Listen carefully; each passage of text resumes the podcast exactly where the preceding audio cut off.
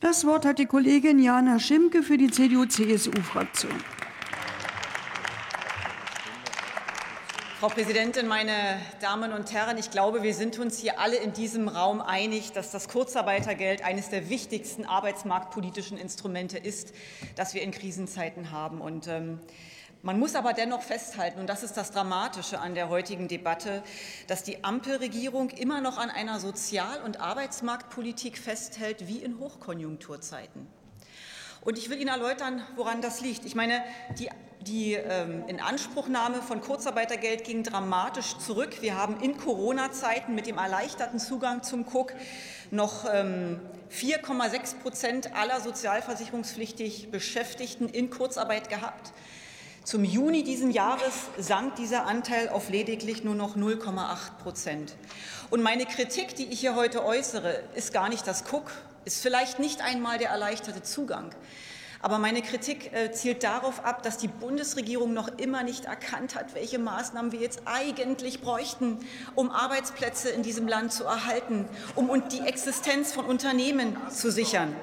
Es geht nämlich es geht nämlich, liebe Kolleginnen und Kollegen, nicht mehr um die Frage, wie man eine Krise überbrückt. Es geht um die blanke Existenz. Und mit der Einführung der Gasumlage, ich muss das mal so fachfremd in dieser Sozialdebatte hier einbringen, e, etablieren Sie ein Instrument, was dazu führen wird, dass sich Unternehmen vom Markt in Deutschland verabschieden werden, meine Damen und Herren. Die Gasumlage führt dazu, dass die finanziellen Belastungen von Betrieben derart steigen, dass sie hier in Deutschland nicht mehr wettbewerbsfähig produzieren können. Was tun Sie? Sie setzen sich ab ins Ausland oder Sie machen ganz dicht. Und da können Sie sich Ihr Kurzarbeitergeld auch sparen, so bedauerlich wie das ist. Das Kurzarbeitergeld hilft in dieser Krise nicht mehr, meine Damen und Herren. Und statt einer Gasumlage brauchen wir einen Gaspreisdeckel. Den haben wir hier heute vorgeschlagen. Und das wäre eigentlich die einzig wirksame, gute Maßnahme, die unser Land, die unsere Wirtschaft in dieser Zeit braucht. Die neue BA-Chefin Andrea Nahles, das will ich an der Stelle auch noch mal gesagt haben, wies kürzlich auf die dramatische Finanzlage der Bundesagentur für Arbeit hin. Wenn wir also davon ausgehen, dass möglicherweise die Inanspruchnahme von Cook unter erleichterten Bedingungen künftig steigen wird, dann wird es natürlich auch teurer, liebe Kolleginnen und Kollegen. Nur die 26 Milliarden Rücklage, die wir uns erarbeitet, erwirtschaftet haben in wirtschaftlich guten Zeiten, die sind weg. Die BA lebt von Steuergeld und braucht sogar noch mehr nämlich zwei Milliarden Euro zusätzlich. Und was sagt die BA noch, liebe Kolleginnen? Und da haben Sie eine besondere Nähe, natürlich auch politisch, dass sie nicht auf eine weitere Krise vorbereitet ist. Wir sind nicht auf eine weitere Krise vorbereitet. Wir können uns solche Instrumente nicht mehr leisten.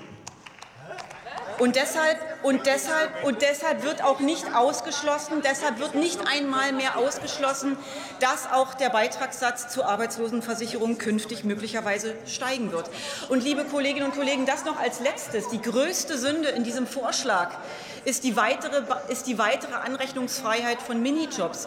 Diese Regelung haben wir in der Corona-Krise eingeführt, weil wir wollten, dass Menschen, die nicht arbeiten gehen konnten, sich dennoch was in der Landwirtschaft oder am Handel dazu verdienen konnten.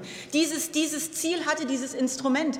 Das wird jetzt fortgeführt. Man kriegt Kurzarbeitergeld und darf sich noch was obendrauf verdienen. Können wir uns das wirklich noch leisten? Ich glaube nicht, meine Damen und Herren. Machen Sie weniger Leistungsausweitung, machen Sie mehr angebotsorientierte Politik. Politik. Führen Sie ein Belastungsmoratorium für die deutsche Wirtschaft ein. Bauen Sie Bürokratie ab. Schaffen Sie mehr Flexibilisierung. So haben wir vielleicht noch eine Chance, durch diese Krise zu kommen. Vielen Dank.